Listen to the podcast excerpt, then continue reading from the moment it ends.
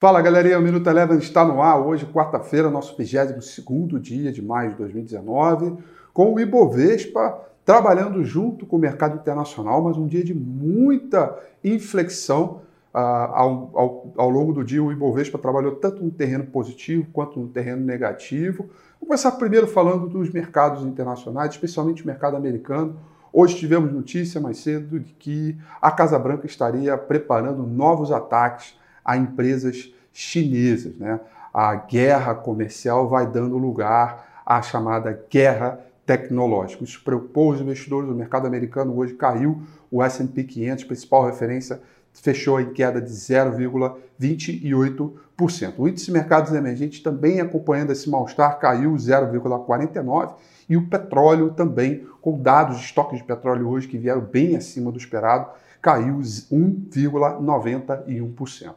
Por aqui a gente vive o dia seguinte dos dois últimos dias foi de extrema euforia. É, hoje as curvas de juros já sinalizaram que não é bem assim esse movimento de alta todo, né? E o mercado tomou o lugar à cautela, né?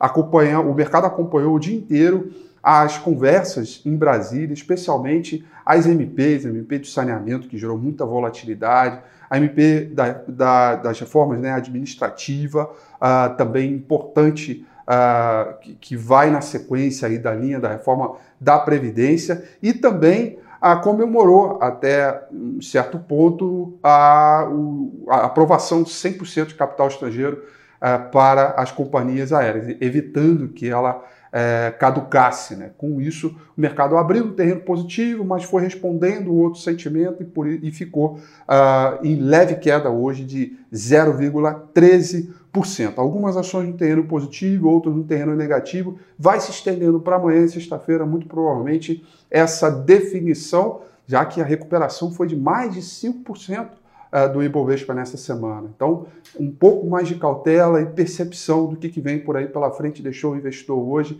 na zona de proteção e o dólar, com esse, o terceiro e último dia dos leilões de linhas anunciado pelo Banco Central, trabalhou uh, em queda praticamente o dia inteiro e fechou em leve alta, um pouquinho de 0,04%. Minuto Eleven fica por aqui, mas eu deixo meu convite para você curtir, compartilhar esse vídeo, fazer aí seus comentários, que amanhã eu estou de volta. Um grande abraço.